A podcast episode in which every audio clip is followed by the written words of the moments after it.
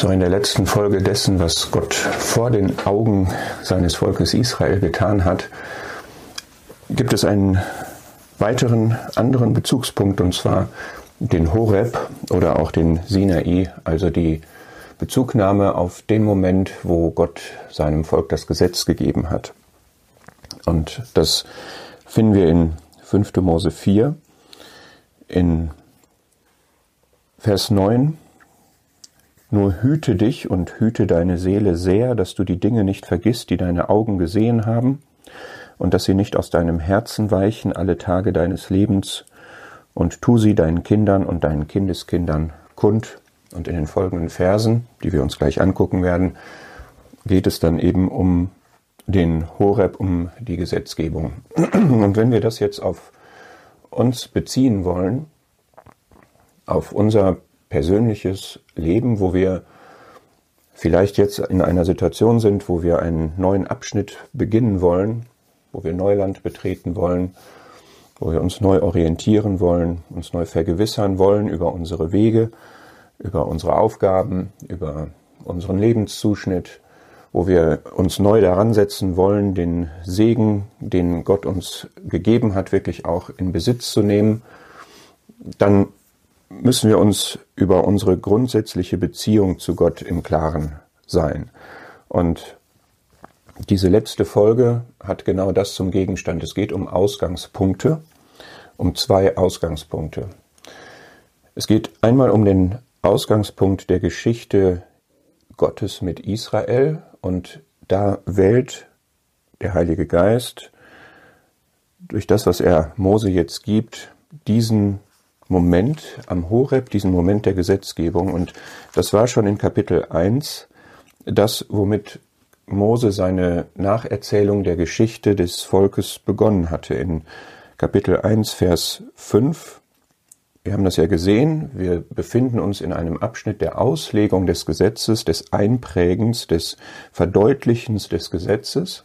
Und da beginnt er damit, der Herr, unser Gott, redete zu uns am Horeb. Dort wurde das Gesetz ja gegeben. Und dort liegt das Fundament der Beziehung Gottes mit seinem Volk. Das ist der rückblickende Ausgangspunkt. Und jetzt steht das Volk noch einmal an einem Ausgangspunkt, nämlich dem Ausgangspunkt, in das Land hineinzugehen. Und dort wird gerade diese Beziehungsgrundlage zwischen dem Volk und Israel noch einmal verdeutlicht, noch einmal aus, eingeprägt. Und wir haben ja schon gesehen, Ausgangspunkt unserer Geschichte ist wie bei dem Volk Israel der Auszug aus Ägypten, die Befreiung, die Errettung. Das ist auch bei uns so. Das ist ein, eine bleibende Grundlage unseres ganzen Lebens natürlich. Und zweitens ist jetzt hier die, das, das Fundament der Beziehung einmal in den Blick zu nehmen. Und da müssen wir jetzt einmal sagen, das ist etwas bei uns etwas ganz anderes. Das macht Hebräer 12 ab Vers 18, da will ich nicht jetzt im Einzelnen drauf eingehen, aber das müssen wir jetzt vorab einmal klären. Der macht ganz klar, dass wir nicht, wir als Christen aus dem Zeitalter der Versammlung, aus dem Zeitalter der Gnade, dass wir nicht zu diesem Berg Sinai gekommen sind, sondern zu dem Berg Zion. Bildlich gesprochen sind wir nicht auf dem Boden des Gesetzes, sondern wir sind auf dem Boden der Gnade. Wir sind nicht auf dem Boden der Dinge, die wir tun müssen, um Segen zu bekommen, sondern wir sind auf dem Boden dessen, dass wir Gesegnete sind und für den Herrn tätig sein können. Wir sind nicht auf dem Boden der Furcht vor Strafe und der Schuld, die uns belastet, die uns treibt, sondern wir sind auf dem Boden der Sühnung, wir sind auf dem Boden der Beziehung der Liebe zu dem Vater als Angenommene, als Begnadigte, als Gerechtfertigte. Und wir sind insofern in einem ganz anderen System. Und doch ist und bleibt es wahr, dass das, was wir jetzt im Folgenden lesen werden über den heiligen Gott, über den eifernden Gott, über das verzehrende Feuer, dass das auch für uns wahr ist und wir werden auch lesen von dem barmherzigen Gott, der liebt, und auch das ist für uns wahr, und beides irgendwie auf einer höheren Ebene. Und Mose geht jetzt hier vorweg darauf ein, dass er drei Aufträge gibt oder drei Warnungen ausspricht in 5. Mose 4, Vers 8. Dieses Hüte dich und hüte deine Seele sehr, das kommt ungefähr 10, 12 Mal in 5. Mose vor. Es ist wert, dem mal nachzugehen. Das sind wirklich eindringliche Warnungen, die Gott durch Mose seinem Volk gibt, um ihren Segen sicherzustellen. Und wir sind gesegnet und wenn wir diesen Segen aber auch genießen wollen und darin leben wollen, dann gibt es auch für uns Warnungen, um unser Wohlergehen und unsere ähm, ja, genussvolle Beziehung zu Gott zu bewahren. Und es ist essentiell, dass wir uns in unserer Seele hüten, das nicht zu vergessen, was Gott uns offenbart hat, was Gott uns gezeigt hat. Und zwar das, was wir gleich im Weiteren sehen werden. Und es ist zweitens essentiell, dass das nicht aus unserem Herzen weichen soll. Also, dass es erst einmal unser Herz erreicht, nicht im Kopf bleibt, sondern unser Herz erreicht, unser Herz erfüllt. Und dadurch, dass es unser Herz erfüllt und im Herzen Entscheidungen und Weichenstellungen getroffen werden, wird es auch unser Leben prägen und in unsere Lebenspraxis einfließen und sie gestalten. Und drittens sollen wir davon weitersagen an die, in, die in unserem Verantwortungsbereich sind. Wir sollen ein Volk sein, dessen Generationen von dieser Erfahrung mit Gott geprägt werden. Von dieser Kenntnis Gottes, wie er sich offenbart hat, geprägt werden. Und dann geht Mose auf dieses Geschehen am Horeb ein und wir können das jetzt natürlich nicht alles lesen, aber ein Schlüsselbegriff in diesem Kapitel ist das Feuer, weil Gott ist auf dem Horeb oder dem Sinai erschienen im Feuer, Vers 11, und er redete, Gottes Volk ist ein Volk der Sprache, des Redens, des Wortes, er redete aus dem Feuer, wir lesen diesen Vers mal, 5. Mose 4, Vers 12, der Herr redete zu euch mitten aus dem Feuer, die Stimme der Worte hörtet ihr, aber eine Gestalt saht ihr nicht, nur eine Stimme. Und dann kommt es nochmal in Vers 15. Ihr habt keinerlei Gestalt gesehen, als der Herr am Horeb mitten aus dem Feuer zu euch redete. Vers 24. Gott ist ein verzehrendes Feuer. Vers 33. Die Stimme Gottes kam mitten aus dem Feuer. Vers 36, ein, sein großes Feuer hat er sehen lassen, mitten aus dem Feuer hast du seine Worte gehört. Das Feuer ist ein Bild von der Reinheit von Gottes Gericht, dem verzehrenden Gericht, dem unerbittlichen Gericht, dem, dem klaren, ähm, unterscheidenden Gericht. Das, was Qualität hat, hat Bestand, das, was vergänglich ist, verbrennt die Unterscheidung zwischen Gut und Böse, die bei Gott intrinsisch angelegt ist und die er auf jeden Fall, da wo er erscheint, da wo er sich offenbart, wird das auf jeden Fall deutlich. Das ist etwas, was für das Volk Israel damals furchterregend war. Und wir wissen auch im Neuen Testament, auch unser Gott ist ein verzehrendes Feuer. Auch vor unserem Gott hat Böses keinen Bestand. Auch unser Gott hasst das Böse und das ist ein Zug, den wir, weil wir seine Natur bekommen haben, gleichermaßen dem Grunde nach haben und auch entsprechend leben sollen in Heiligung. Und das ist ein wichtiger Ausgangspunkt, wenn wir ein glückliches, erfülltes Leben führen wollen, dann können wir uns nichts vormachen, sondern dann ist der Anfang davon, das Böse zu hassen und es aus unserem Leben fernzuhalten. Und gleichzeitig werden wir sehen, wie er barmherzig und liebend ist. Das werde ich gleich darstellen, aber ich möchte jetzt erstmal bei diesem Punkt bleiben. Wir stehen allerdings nicht auf einem gesetzlichen Boden an dieser Stelle. Wir sichern das Fernhalten des Bösen und das heilige Leben nicht dadurch, dass wir einen Gesetzeskatalog befolgen, wie das dem Volk Israel auferlegt war, wie es sich das selber hat, auferlegt hatte, sondern wir sind geheiligt, wir haben Vergebung, wir sind gerechtfertigt, wir sind vor Gott heilig und tadellos, wir sind raus aus dem Gericht, aus dem Zorn Gottes, der auf jedem Sünder liegt. Wir sind hineingenommen in das Reich des Sohnes seiner Liebe. Wir sind Heilige, so nennt die Bibel uns. Und jetzt sind wir aufgerufen, auch tatsächlich heilig zu leben. Und das tun wir, indem wir in Neuheit des Lebens wandeln, indem wir ein neues Leben führen, indem wir die Kraft des Geistes, der in uns ist, nutzen und ihr Raum geben. Und das führt dazu, dass wir das Böse hassen, das Gute lieben, dass wir ein Leben in Gerechtigkeit führen, soweit wir nicht der Sünde, die noch in uns ist, Raum geben. Und was Mose hier ein ganz wichtiger Punkt ist, dass er sagt, Gott hat sich euch offenbart, dieser Gott im Feuer, dieser heilige Gott, dieser furchtbare Gott, dieses verzehrende Feuer, dieser eifernde Gott. Und der eifernde Gott, das hatten wir in einer der letzten Folgen schon mal, der duldet niemanden neben sich. Und das ist hier ganz interessant. Ich habe das gerade gelesen aus Vers 12. Ein wichtiger Punkt, der sich durch diese ganzen Kapitel zieht, ist, dass Gott, dieser eifernde Gott, niemanden neben sich duldet, keine anderen Götter oder so, aber dass er auch sagt, ihr habt eine Gestalt, habt ihr nicht gesehen, nur eine Stimme. Und macht euch bitte kein Bild von mir. Ja, das ist in Vers 15. Ihr habt keinerlei Gestalt gesehen.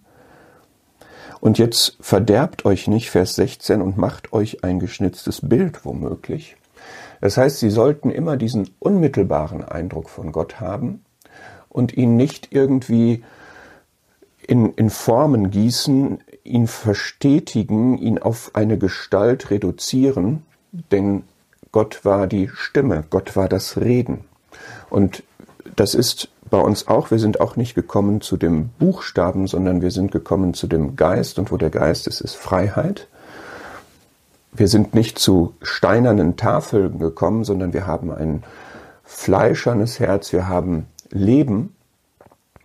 Und das ist auch bei einem solchen Neustart, womöglich ist es wichtig, dass wir uns prüfen in unserem Leben, gibt es da Formen, die wir aufgebaut haben und die für uns eine größere Bedeutung haben, als Gott sie selbst hat? Oder haben wir ihn durch Dinge, die wir uns als, als Hilfsmittel zum Verständnis oder was auch immer gemacht haben oder um unser Leben gottgemäß zu führen, haben wir ihn da irgendwie reduziert und müssen wir zurück zu der Stimme, müssen wir zurück zu dem Wort, müssen wir zurück zu dem Wort Gottes, das sich offenbart hat in der Bibel und in seinem Sohn. Das Wort wurde Fleisch. Das ist ein durchgängiges Motiv, das Gott nicht nur vor den fremden Göttern warnt, sondern auch davor warnt, sich ein Bild, ein Gleichnis zu machen. Und dann kommen wir zu dieser zweiten Seite, zu dem barmherzigen Gott. Und das finden wir hier in diesem Kapitel auch in Vers 31. Ein barmherziger Gott ist der Herr, dein Gott. Und auch das ist wichtig. Und ein Gott, der liebt. Vers 37.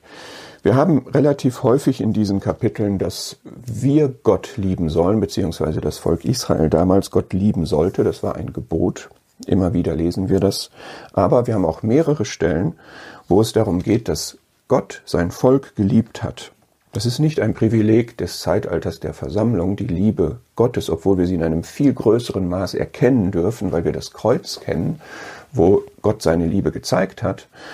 Aber hier steht das zum Beispiel in Vers 37 und wir haben das auch in ähm, Kapitel 7 zweimal, ja, wegen der Liebe des Herrn zu euch, Kapitel 7, Vers 8, Vers 13, er wird dich lieben und dich segnen. Und dann kommt es noch einmal in Kapitel 10, Vers 15.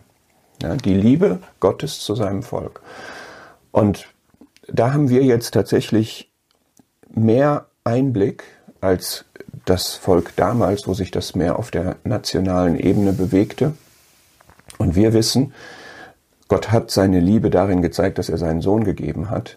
Und er hat die, die Qualität der Liebe gezeigt, welch eine Liebe er hat, dass wir jetzt Kinder Gottes heißen sollen, dass Gott also unser Vater ist. Die Barmherzigkeit Gottes werden wir nur in dem Maß erkennen und genießen, indem wir unsere Bedürftigkeit nach Erbarmen erkennen.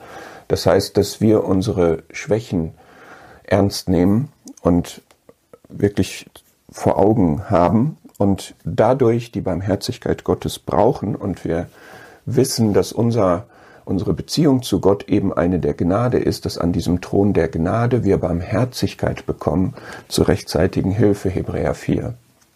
Und das brauchen wir und es muss auch unser Bild von uns sein, dass wir Barmherzigkeit brauchen.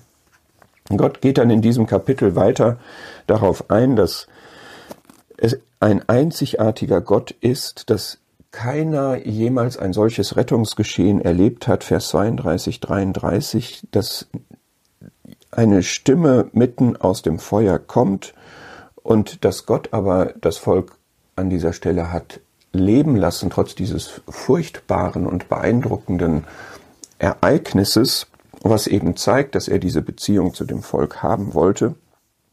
Und er hat eben auch hier wieder Vers 35 vor deinen Augen, Vers 34, 35 hat er dieses Rettungsgeschehen ähm, gezeigt, damals in Ägypten. Und Gott das Ganze geschah, dir ist es gezeigt worden, 5. Mose 4, Vers 35, dir ist es gezeigt worden, ja, wieder vor deinen Augen, damit du weißt, dass der Herr der Gott ist, keiner sonst außer ihm.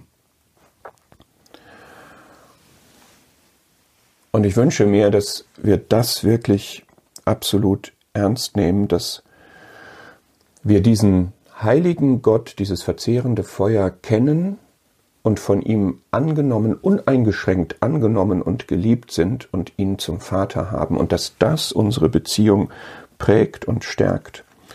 Und wir hatten schon mal kurz gesprochen, ich möchte diesen Vers nochmal aus Kapitel 5 ansprechen. Du und ich, wir stehen jetzt hier. Nicht mit unseren Vätern, Kapitel 5, Vers 3, hat der Herr diesen Bund geschlossen, sondern mit uns, die wir heute hier alle am Leben sind. Wenn wir uns zurückbesinnen, geht es auch um, um die Geschichte unseres Volkes sozusagen. Aber vor Gott in Verantwortung stehen du und ich jetzt, hier, heute, du und ich. Zum jetzigen Zeitpunkt, am jetzigen Ort, die aktuelle Person, die haben die Verantwortung, die müssen entscheiden, wie es weitergeht, wie die Weichen gestellt werden, wie wir unser Leben in Zukunft führen wollen. Und Gott hatte mit dieser Offenbarung am Horeb ein großes Ziel. Auch dieses Kapitel geht darauf ein. Ich will da jetzt nicht viel zu sagen. Ja, ab Vers 22 wird es noch einmal rekapituliert. Er hat seine Herrlichkeit und seine Größe sehen lassen. Es geht wieder um das Feuer. Und das Volk hat das kaum ertragen und hat gesagt, wir, wir haben das jetzt überlebt, diese Offenbarung Gottes im Feuer, aber Mose, geh du doch bitte in Zukunft zwischen uns. Ja, wir brauchen hier einen Puffer, wir brauchen hier einen Mittler. Ähm, das ist zweischneidig. Natürlich kann man einerseits sagen, wir haben einen Mittler zwischen Gott und den Menschen, das ist Jesus Christus. Und andererseits haben wir zu Gott und zu dem Herrn Jesus eine direkte Beziehung, zwischen die sich kein Mensch stellen darf. Das ist eben die andere Seite davon. Und wir müssen uns persönlich Gott stellen, in unserer persönlichen Verantwortung, können die nicht auf Menschen, auf andere delegieren. Und wir können auch nicht das Reden Gottes filtern dadurch, was er anderen sagt und was die uns dann sagen, so wie das hier das Volk sagt. Ja, ähm, Vers 27, Mose, tritt du hinzu und höre, was der Herr unser Gott sagen wird, und du sollst alles zu uns reden, und wir wollen hören und es tun. Ja, wir brauchen natürlich Weissagung, wo Gott Menschen benutzt, die zu uns sprechen. Aber wir müssen selbst unter den Eindruck des Redens Gottes kommen und wir müssen selbst uns unserer Verantwortung vor Gott stellen und unmittelbar das tun, was er uns sagt. Und Gott hat mit diesem Geschehen am Horeb ein Ziel verfolgt und das lesen wir in 29, möchte doch dieses ihr Herz ihnen bleiben, mich alle Zeit zu fürchten und alle meine Gebote zu halten, damit es ihnen und ihren Kindern wohlergehe auf ewig. Das war ein Wunsch, den Gott ausdrückt, und er sagt, das wäre gut, wenn sie diese Haltung der Gottesfurcht immer beibehalten würden, die sich dann im Gehorsam zeigt, und mit welchem Ziel, damit es ihnen und ihren Kindern wohl ergehe auf ewig. Und das ist das Ziel, was Gott mit uns hat. Und nicht in einem Land gut versorgt zu sein, sondern Segen in Fülle zu genießen. Die geistlichen Segnungen, die er uns erschlossen hat, die wir haben. Wir sind gesegnet und er möchte, dass wir sie genießen. Und ein Schlüssel dafür ist auch für uns die Gottesfurcht. In unserem Herzen soll auch dieser Eindruck sein, mit wem wir es zu tun haben und dass dieser heilige, eifernde, furchterregende Gott, dass der der Vater ist, der uns liebt und dass wir in dem Herrn Jesus Vergebung haben und die Segnungen haben, angenommen sind. Es gibt dann eine Brücke, auf die ich eingehen möchte, zu dem zweiten Ausgangspunkt, an den wir uns jetzt begeben. Also das ist der Ausgangspunkt zurück. Am Horeb, am Sinai, die, der Punkt, Zeitpunkt der Gesetzgebung und in, in Kapitel 9, Vers 3 wird jetzt die Brücke geschlagen zu dem Moment, als Mose das hier spricht. Da sind wir ja schon ab Kapitel 4 in der Gegenwart angekommen, aber dann war wieder so eine Rückblende. Und jetzt wird wieder die Perspektive nach vorne auf das auf den Einzug in das Land gerichtet und da sagt Mose diese bemerkenswerte Formulierung, 5. Mose 9, Vers 3, so erkenne heute, dass der Herr dein Gott es ist, der vor dir her hinübergeht, ein verzehrendes Feuer, er wird sie vertilgen, er wird sie vor dir beugen. Das heißt, er sagt, mach dir bewusst, öffne die Augen dafür. Wir denken so ein bisschen an Haggai, richte dein Herz auf deine Wege, richte sie zurück, richte sie in die Gegenwart, richte sie in die Zukunft. Erkenne heute, ja, nimm zu Herzen, mach dir bewusst, öffne die Augen dafür, dass dieser Gott vom Horeb, dieses verzehrende Feuer, dass der derjenige ist, der vor dir hinübergeht. Das heißt, erstens, er ist bei dir. Ja, und das ist für uns umso mehr der Fall, dass wir wissen, dieses verzehrende Feuer, dass ich bin auch geheiligt. Ja, er ist Licht, wir sind Licht in dem Herrn. Es gibt vom, von der Stellung her, vom Grundsatz her, gibt es hier nichts, was uns trennt. Und wir haben Gemeinschaft, wir haben Freimütigkeit zum Eintritt in das Heiligtum. Und dieser heilige Gott, dieses verzehrende Feuer, ist derjenige, der vor uns hergeht.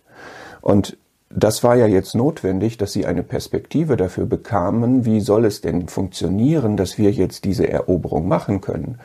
Wie soll das denn gehen, wenn hier übermächtige Feinde vor uns sind? Und das ist die, die zweite Seite eben, die dieses verzehrende Feuer hat, dass wir uns darauf verlassen können, dass es scheidet zwischen Gut und Böse, dass Gott das Böse hasst und dass wir ihn auf unserer Seite im Kampf sozusagen haben. Dass wir natürlich uns selber immer wieder in einem, ja, durch, durch Selbstgericht, durch Buße in ähm, Gemeinschaft oder in, in Einklang mit ihm bringen müssen und dass wir andererseits aber uns auch auf seine, seine moralischen Maßstäbe verlassen können, dass er für das Gute steht und dass er das Böse hasst. Und dass es das auch in unserem Leben er uns da auch nichts ähm, zukommen, zustoßen lassen wird, was mit seinem Wesen nicht in Einklang ist. Und das ist hier schon eine, eine sehr starke Perspektive, finde ich, dass sie eben diesen heiligen Gott bei sich haben und dass er vor ihnen herzieht und ihnen den Sieg geben wird, wie sie das auch in ihrer Geschichte erlebt haben. Und ich möchte kurz etwas noch sagen zu diesem Kapitel 9 und dem Kontext. In Kapitel 8 hat Mose einen Rückblick gemacht und hat im Wesentlichen über die Demütigung gesprochen. Er hat gesagt, erinnere dich an diesen Weg, den du durch die Wüste gegangen bist, und er hat das gemacht, um dich zu demütigen. Vers 3, und er demütigte dich. Und er hat, Vers 5, er hat dich gezüchtigt wegen deiner Untreue, wegen deiner Widerspenstigkeit. Und er führt dich jetzt in ein gutes Land. Ab Vers 7 wird das nochmal vorgestellt. Und dann kommt ab Vers 11 die Warnung, Achtung, wovor wird jetzt gewarnt? Es wird davor gewarnt, wenn du in dem Land bist und es dir gut geht, dann soll sich dein Herz nicht erheben, dann sollst du den Herrn, dein Gott, nicht vergessen. Und er hat das alles doch gemacht, um dich zu demütigen, damit er, Vers 16, dir Gutes tue an deinem Ende. Das heißt, wir haben eine doppelte Sorge im Blick darauf, dass wir uns von Gott lösen können. Die eine ist, dass wir uns anderes in den Vordergrund stellen, dass wir uns andere Götter wählen. Das andere ist, dass wir in dem Segensbereich sind, den Gott uns gewährt hat und dass wir uns da verselbstständigen, dass wir hochmütig werden, dass wir Gott vergessen, von dem wir abhängig sind, dem wir das alles verdanken. Und ich glaube, das ist auch für uns jetzt in den letzten Wochen doch etwas gewesen, was Gott auf den Prüfstand gestellt hat, ob wir uns da nicht verselbstständigt haben, ob wir nicht in eine Haltung gekommen sind, dass wir das verdient haben, dass das richtig so ist, dass unser Herz sich tatsächlich erhoben hat und wir die Demütigung brauchten und brauchen. Und auf der Basis der Demütigung können wir dann, Vers 18, mit Kraft vorangehen. Du sollst dich daran erinnern, dass der Herr, dein Gott, es ist, der dir Kraft gibt. Es ist tatsächlich nicht die Kraft des eigenen Könnens, die Kraft des eigenen Seins, die Kraft der eigenen Gerechtigkeit, sondern es ist die Kraft, die der Herr gibt, die dann auch diese Schritte ins neue Land und die Kämpfe ermöglicht. Und das ganze Kapitel 9 ist im Grunde eine einzige große Demütigung. Da führt Gott nämlich minutiös auf, an wie vielen Stellen sich das Volk widerspenstig gezeigt hat, wie Gott ergrimmt, erzürnt war, wie er sie vertilgen wollte, wie sie sich verdorben haben, wie sie hartnäckig waren, wie er sie auslöschen wollte, wie sie gesündigt haben, wie sie abgewichen sind, seine, ihre Sünden, das was böse war, wie sie ihn gereizt haben, wie sein Zorn, sein Grimm und nochmal Grimm und Vertilgung und Zürnen und Vertilgen und Sünde und Zorn und widerspenstig. Glaubtet nicht, gehorchtet nicht, ihr wart widerspenstig. Von den Tag an, sagt Mose, da ich euch kenne. Das ist schon wirklich demütigend, wenn einem das so vor Augen geführt wird. Und manchmal brauchen wir das, dass unsere Maske abgerissen wird und wir mal einen Blick hinter die Fassade tun in unser Herz, in unser Leben aus Gottes Augen. Und diese Aussage in Vers 6, erkenne, dass der Herr dein Gott nicht um deiner Gerechtigkeit willen dir dieses gute Land gibt, die haben wir auch nötig. Es ist eben Gnade. Es ist eben nicht Leistung. Es ist eben nicht Treue. Es ist eben nicht Gerechtigkeit, sondern es ist Gnade, die wir nicht verdient haben und nicht verdienen können. Bislang nicht, jetzt nicht und auch in Zukunft nicht, sondern wo wir das dankbar annehmen müssen. Und wir kommen dann so langsam zum Ende dieses ganzen Abschnitts in Kapitel 10 wird noch einmal diese Formulierung verwendet, was deine Augen gesehen haben, ja immer wieder, ich möchte das nochmal betonen, wie rührend ist es, dass Gott so gnädig sich dem Volk zuwendet und bewusst etwas vor ihren Augen tut, damit sie darin im Glauben gestärkt werden, dass sie etwas, einen bleibenden Eindruck haben, der mit ihnen geht. Er sagt hier in Vers 14, Gott ist der, dem die Himmel gehören. Und Gott ist der, dem die Erde gehört und alles, was in ihr ist. Und Gott gehört auch das Land und Gott gehören in dem Sinne auch die Feinde, die in dem Land sind. Und wenn ihr jetzt da reingeht, dann geht ihr da rein mit dem Gott, der über alles gebietet, mit dem Gott, der alle Macht hat, mit dem Gott, der der Herrscher, der Schöpfer ist, der, der alles unter Kontrolle hat. Und vertraut euch dem an. Er ist der Gott der Götter und der Herr der Herren, Vers 17, der große, mächtige und furchtbare Gott. Und dann Vers 21, so eine schöne Formulierung, er ist dein Ruhm und er ist dein Gott. Wenn es jetzt Kämpfe zu schlagen gab, dann war Gott der Ruhm, dann war Gott der, der den Sieg gab.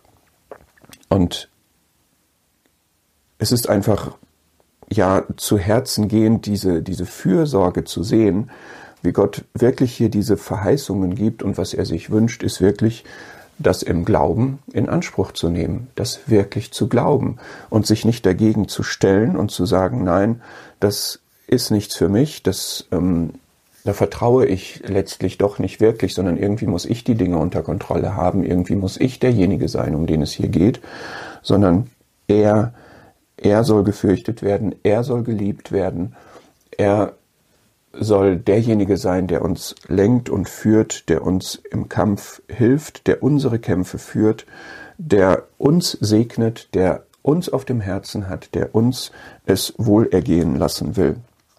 Und in Kapitel 4 möchte ich nur noch mal eingehen auf vier Kernpunkte, die jetzt mit uns gehen sollten. Das erste ist Kapitel 11, Vers 2, erkennen. Ja, das ist so ein bisschen so eine Zusammenfassung. Erstens, erkennt heute. Erkennt Gott, erkennt euch selbst, erkennt die Wege Gottes mit euch, erkennt, was das für die Zukunft bedeutet.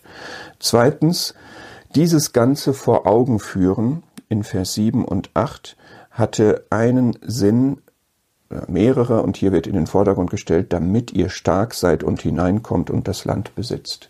Gott möchte, Gott strebt an, Gott verfolgt das Ziel, Gott bezweckt unsere Kraft, die Kraft in ihm, stark sein in ihm, damit ihr stark seid und er möchte uns ans Ziel führen. Er möchte, dass wir wirklich bewusst und freudig und erfüllt und glücklich in dem Leben, was er uns gegeben hat. Er möchte, dass wir das wertschätzen ab Vers 10, denn es ist ein Segensgebiet, das Gott uns gegeben hat, das liegt ihm am Herzen, darauf achtet er und in den Kämpfen, die darin stattfinden, ist es sein Anliegen, dass wir kraftvoll und siegreich sind. Und er möchte, dass wir ihn lieben. Vers 22 euren Gott zu lieben, auf allen seinen Wegen zu wandeln und ihm anzuhangen. Ja, dass wir sozusagen eine Segensspur hinter uns herziehen, die Gott uns vorgezeichnet hat, weil er uns dieses Segensgebiet gegeben hat. Und wir haben jetzt aus der Sicht des Neuen Testaments so viel Grund, den Herrn zu lieben, der mich geliebt und sich für mich hingegeben hat. Und der ist es, der uns den Sieg gibt. Und in ihm sind wir gesegnet. Und in seiner Kraft können wir diese Verheißungen in Anspruch nehmen. Und ich schließe nochmal mit dem Vers 31, ihr geht über den Jordan, um hineinzukommen, das Land in Besitz zu nehmen, das der Herr euer Gott euch gibt. Und ihr werdet es in Besitz nehmen und darin wohnen.